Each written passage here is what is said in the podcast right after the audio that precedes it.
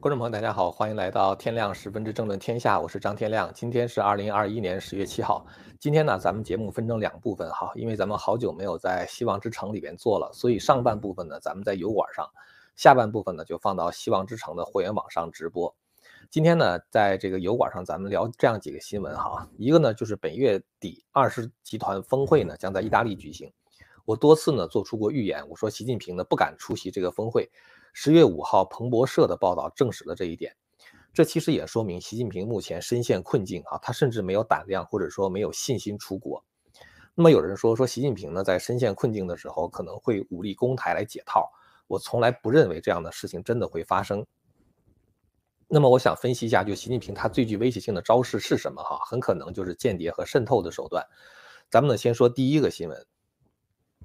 今年二十国集团峰会呢是由意大利举办。十月五号的时候，彭博社援引四名知情人士的消息，哈，就是报道出来说，中共的外交官呢已经通知了二十国集团官员，说习近平目前不打算亲自出席本月在意大利举行的 G 二十峰会。这个峰会是在十月三十号和三十一号。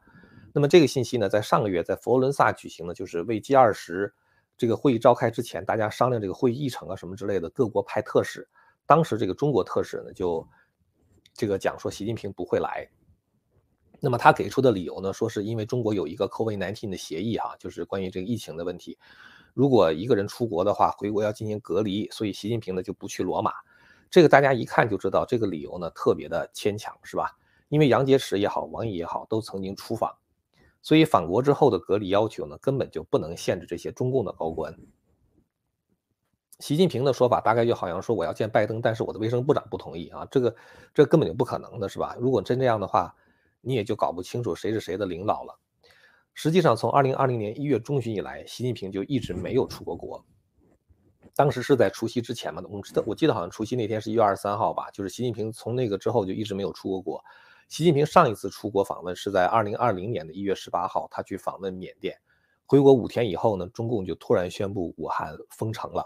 从此之后的话，习近平已经六百多天没有出访海外，其他别的国家元首都出访过海外，只有习近平没有，这是非常罕见的一个现象。过去一年呢，习近平其实通过视频参加了十几次国际的会议，然后跟世界各国的领导人也举行了六十多次通话，包括像普京啊、默克尔啊、像像马克龙啊、这个拜登啊等等，所以。在这个 G 二十这样一个非常关键的时候，哈，就是那个呃世界各国领导会讨论很多的问题，包括比如说气候变化的问题，这当然是左派他们的议程了，是吧？还有就是疫苗供应的问题，然后还有呢就是全球经济因为劳动力的短缺，半导体这个生产的这个速度过慢啊，还有能源的短缺，这个这这些议议题的话呢，都是在 G 二十上要讨论的问题。这里边我们看到能源短缺的问题，恰恰就是中共现在要解决的。如果中共这一次能够去峰会哈，习近平能够跟美国、加拿大、澳大利亚缓和关系，加上俄罗斯的援助呢，其实中国这个能源的问题，很大程度上是能够解决的哈，至少能够大大的缓解。但是习近平呢，他就是不敢去。这种峰会除了大家在一块开会之外呢，就是说还有一个作用，就是领导人可以在场外进行一对一的会面。呃，所以其实大家之所以关注关注这个峰会呢，就是如果习近平本人到场的话，拜登和习近平就有机会举行面对面的会晤了，是吧？解决美中最棘手的问题。其实现在中美之间哈，每一个问题的钥匙都是在中共的手里边，不管是疫情溯源的问题，是吧？台湾的问题、香港的问题、新疆的问题、南中国海的问题等等，包括什么知识产权保护啊，呃，什么这个这个这个很很多问题了，那个人权问题啊等等。只要中共释放善意的话，哪怕是做出象征性的让步，美中的关系都会缓解。至少你等于给了他拜登一个台阶儿，是吧？但是呢，习近平不去参加峰会，也就意味着说，习近平在这些问题上他是不可能让步的。他如果不让步，对方也没有让步的可能，所以僵局的话呢，就只能持续下去了。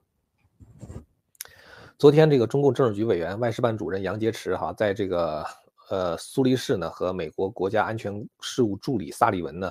举行了长达六个小时的闭门的会议，那议程之一的话就是讨论习近平和拜登举行峰会的可能性。在经过了六个小时的争吵以后，最后达成的结果是，拜登和习近平原则上同意在年底之前举行视频的会议。呃，所以这个萨利文自己讲的哈，这是萨利文自己对外讲的。所以如果拜登和习近平是在年底之前举行视频会议的话，那么它其实也就呼应了刚才我们提到的彭博社的报道，就是习近平不会亲自出席 G20 峰会。这是我在七月份的时候就已经预见到会有这样的一个结果，是吧？因为如果习近平真的去出席 G20 的话，就没有必要等到年底再跟拜登举行视频的会谈了嘛。呃，萨利文和杨洁篪的这个闭门会谈氛围肯定不会太好，是吧？因为萨利文周四就是十月七号，就是今天了，就表示说。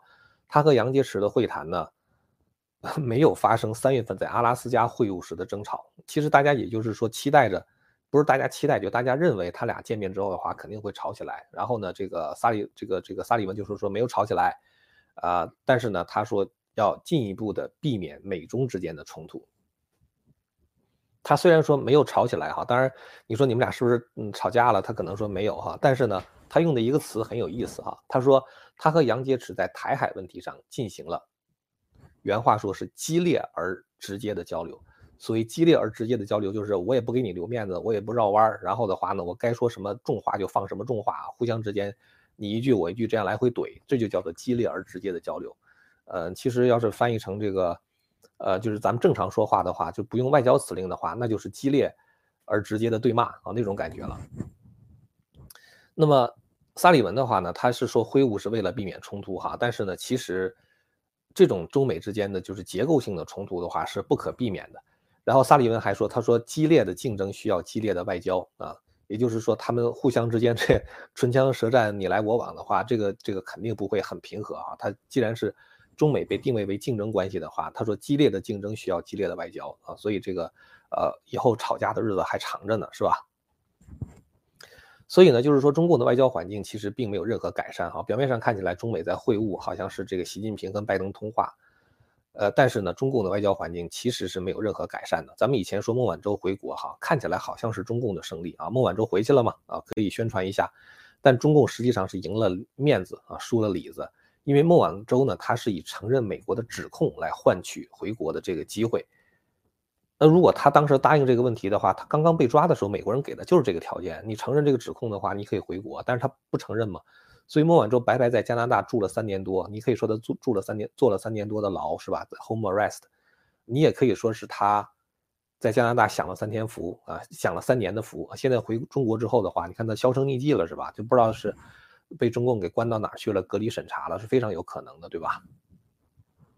那中共的话呢，其实他也。就是作为交换，立即释放了加拿大的两个人质，就是那两个 Michael，所以中共其实连面子都没赢，是吧？这这就跟那个这两天很多人讨论那个长津湖的战役一样，它属于伤敌一百自伤一千的。所以就是说，中共的外交环境呢，就是说，虽然习近平跟拜登在说，但说了其实跟没说也，我看也差不了多少。今天呢，看到两个新闻哈，第一个新闻是美国之音的一个新闻，美国之音里边说呢。美国贸易代表办公室就对中国产品关税恢复特定关税排除征求公众评论，这个话说的比较绕口哈。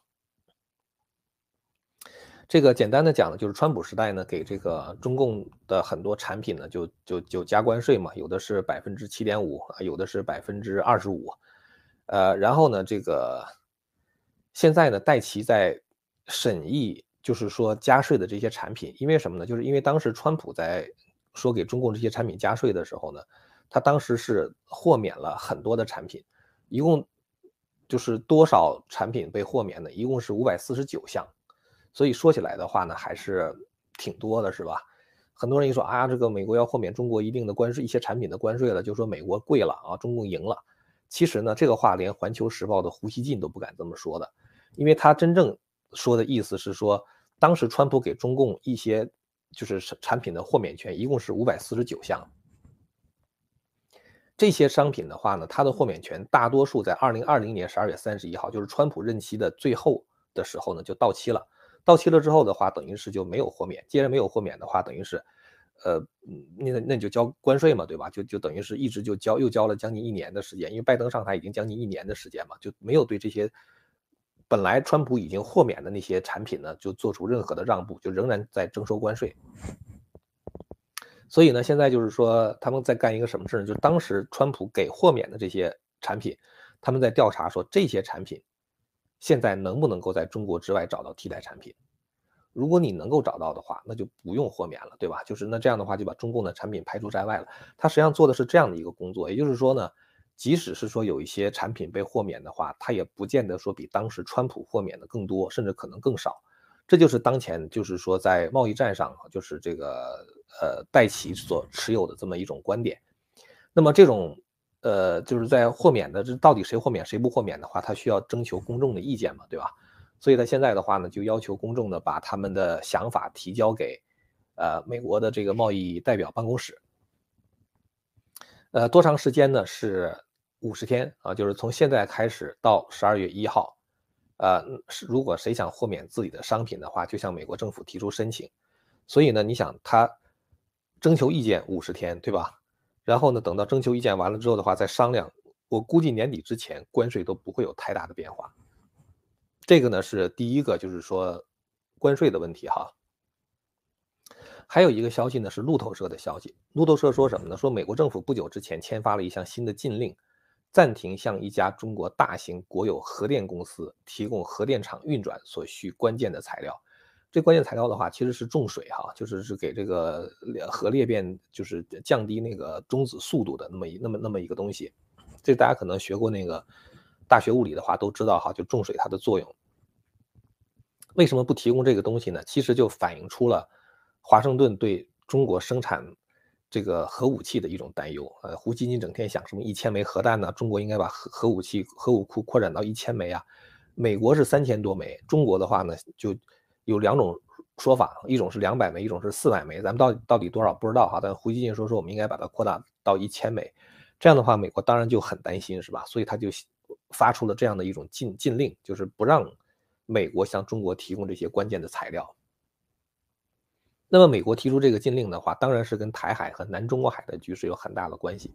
当时胡锡进说说中国应该多生产什么核武器一千枚核弹之类的话，他就是当时就准备针对台湾嘛，这是很大的一块那现在这个台海和南中国海它的局势呢就很紧张啊，就是呃这个礼拜一呢，就是有五十六架军机。就是包括这个这个轰炸机、战斗机在内的一百五十架军机啊，就是整个就是这过去的一周里边，闯入了台湾的防空识别区。光周一的话，就就有五十六架军机绕台，是吧？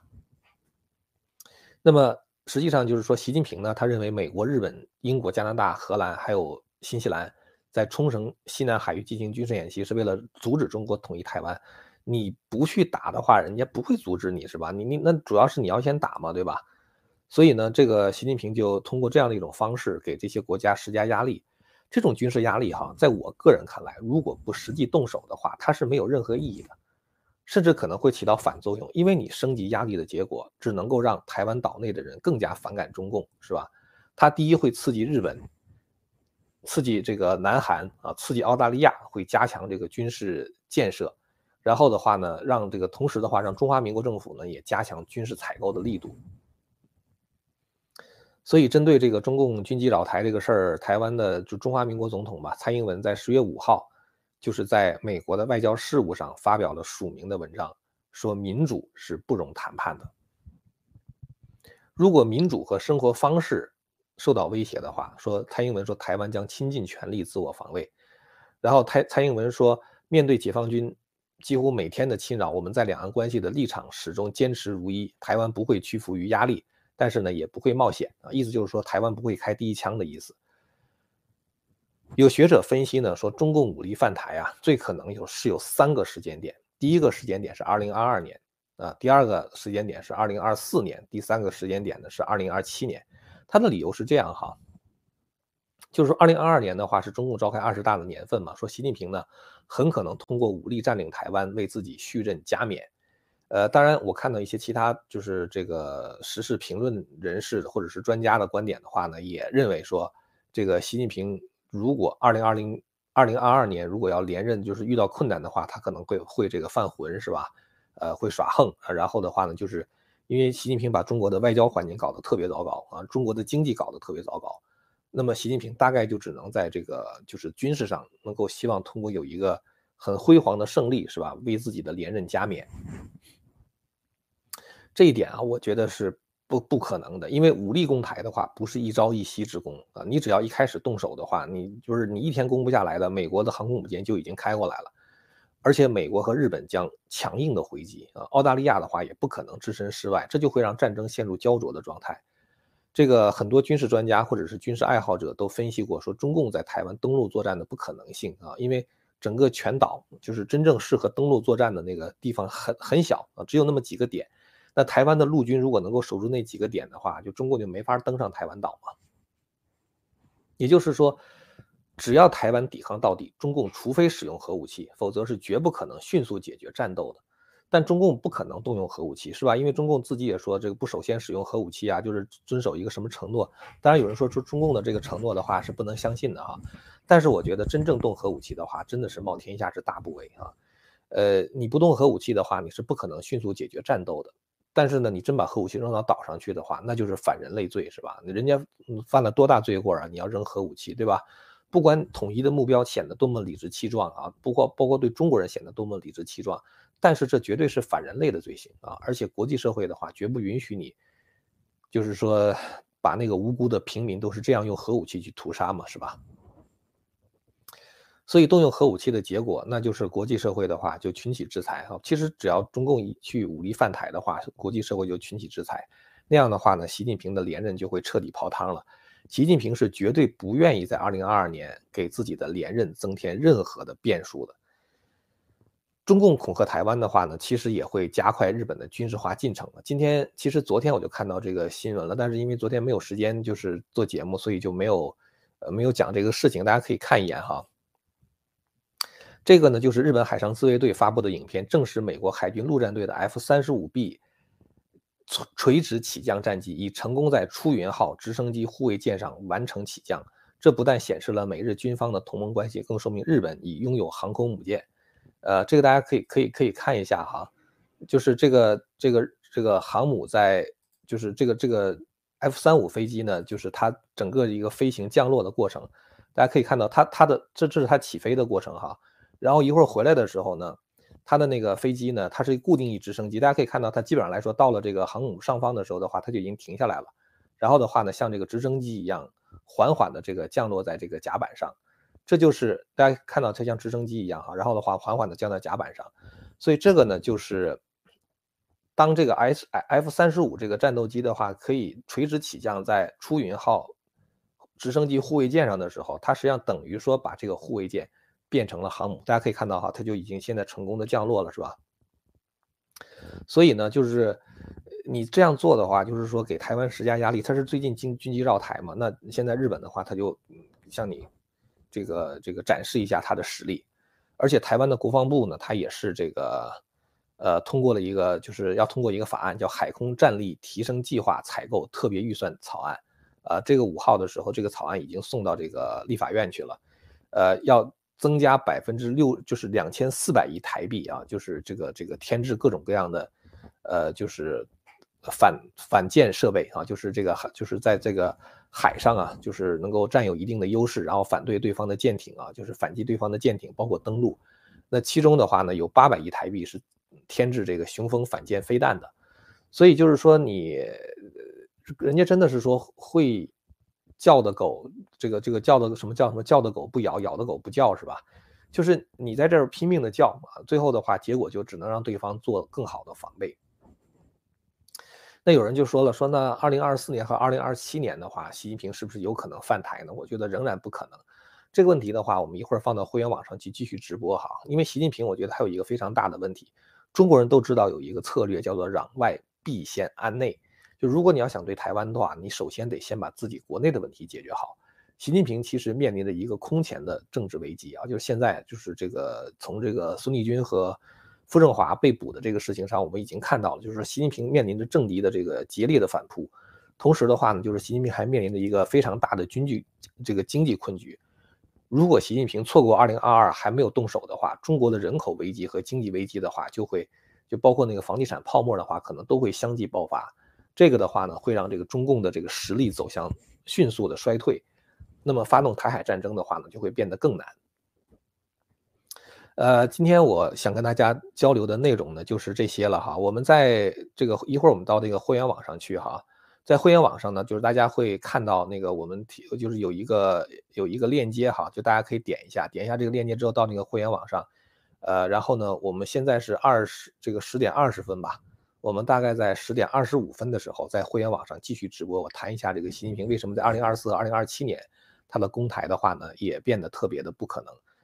呃，好了，那么今天的节目呢，咱们就说到这儿了。这个因为大家一会儿要去会员网嘛，就是我们在会员网上呢有现在有一个呃长期的促销计划哈，就是一美元呢可以看七天会员网的节目。呃，那么这个我在会员网上也做了一套这个中华文明史。呃，我们还有一些时政的节目的话呢，会在那儿直播。就我们现在直播完了之后的话，马上就要过去。那么好了，那么在十点二十五分的时候呢，我在那里等着各位。感谢您的收看。如果您对我们谈的内容感兴趣，欢迎大家订阅和传播这个频道。我们下次节目再见。千古文明汇成巨著，百家大义娓娓道来。希望之声精品网、希望之城隆重推出张天亮教授第二部大型讲史系列《中华文明史》，为您重现中国历史上最璀璨的文明之珠。让您在轻松的观赏中汲取古老的智慧和对当代的启迪。今天就登录 landofhope 点 tv，land of hope 点 tv。